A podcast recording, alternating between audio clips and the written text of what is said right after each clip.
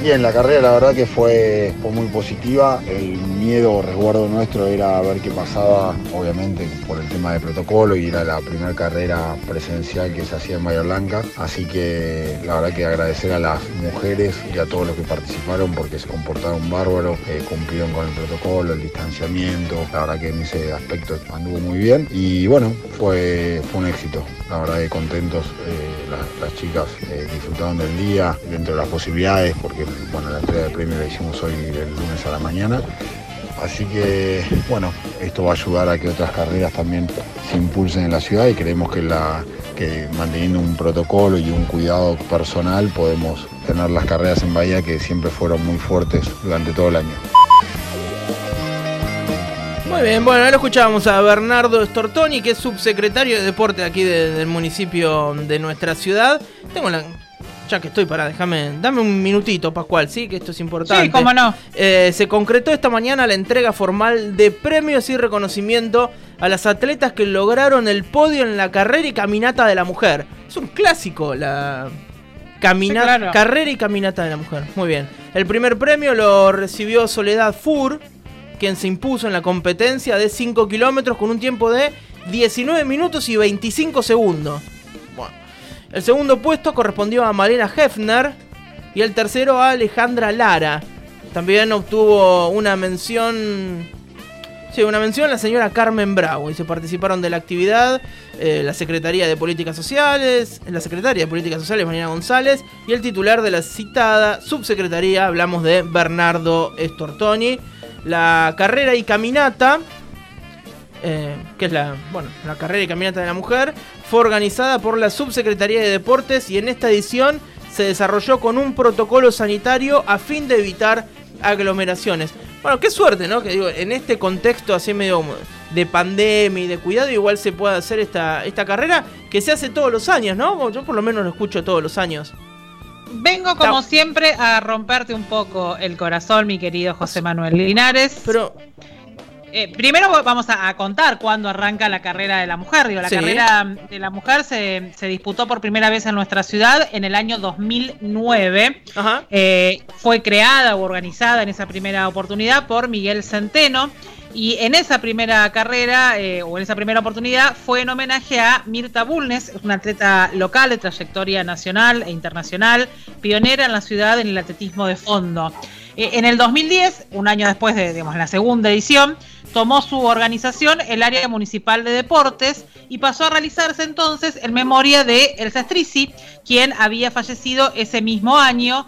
Eh, y bueno, no, solamente digo por, por lo que lo que representaba a Elsa en toda su carrera política, sino sobre todo en la trayectoria importantísima dentro de lo que fue su actividad política y todo lo referido a la defensa de los derechos de las mujeres. Digo, Elsa Strisi no solo como referente del peronismo, sino también como referente de la lucha de las mujeres. Tal es así que el 17 de marzo del 2011 el Consejo Deliberante aprobó la ordenanza 16.114 ¿Qué dice esta ordenanza? Te preguntarás vos. Bueno, la ordenanza dispone que desde ese momento la carrera y caminata por el Día de la Mujer en nuestra ciudad, lo que vos decías, un, clásico, se llame Elsa Strisi, o sea, en honor no, no, a toda, no solo a todas las mujeres en su día, sino específicamente también a Elsa Strisi. De hecho, desde entonces todos sabemos y nombramos así a la carrera del 8 de marzo. Claro.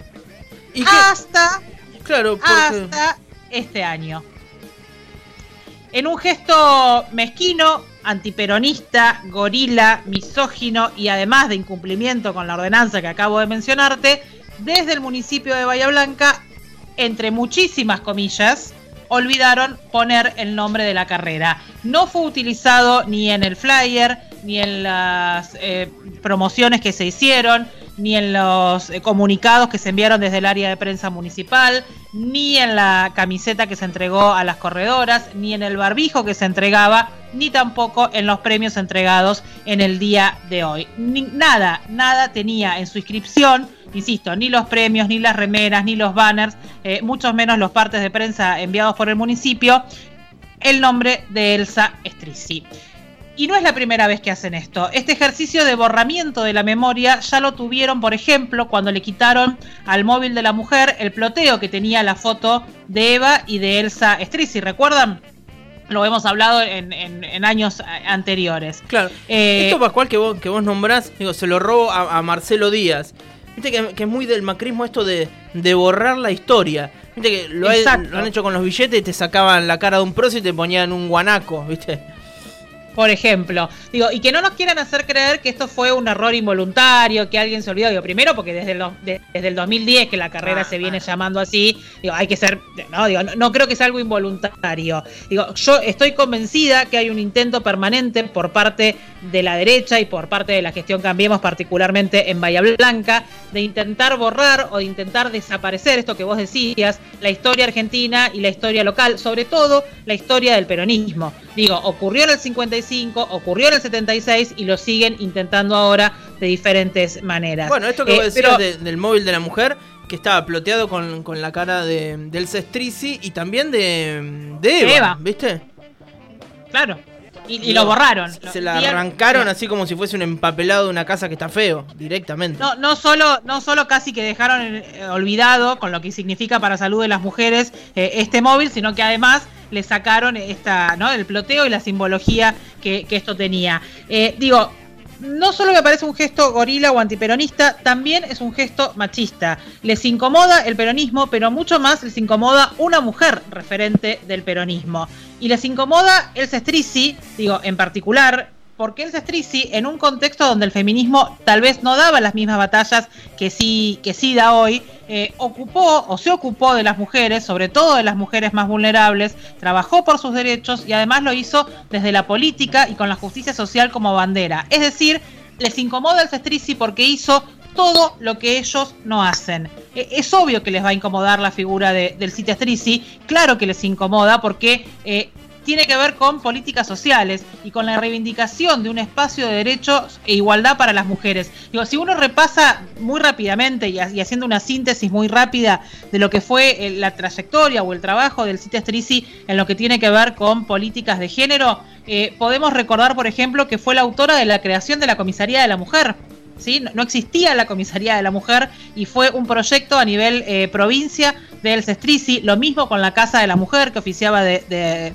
refugio. Em, trabajó como presidenta de la Comisión Igualdad de Oportunidades y Trato dentro del Senado, impulsó el proyecto para el registro de violadores luego del caso de esa nena de 12 años que fue atropellada, golpeada y violada en, Coronel Dorrego, encabezó un grupo llamado Mujeres en Acción que ayudaba a víctimas de violencia de género. Insisto, claro que les incomoda el Cestrici, claro que les incomoda el peronismo, sobre todo porque hacen o hizo lo que ellos hoy no son capaces de hacer. De todas maneras, digo, esta incomodidad no les da derecho a borrar la memoria de todo un pueblo digo, en relación a quienes tiene como figuras o como referentes. Le guste a quien le guste, le pese a quien le pese, la carrera de cada 8 de marzo en nuestra ciudad se llama El Cestrici, es en su honor y en el honor de todas las mujeres, y no es solo un capricho discursivo, y eso también es agenda de género, cuando después el intendente en, su, en sus discursos apela a esta supuesta agenda de género, digo, también esto es agenda de género y en esto también le están errando y feo.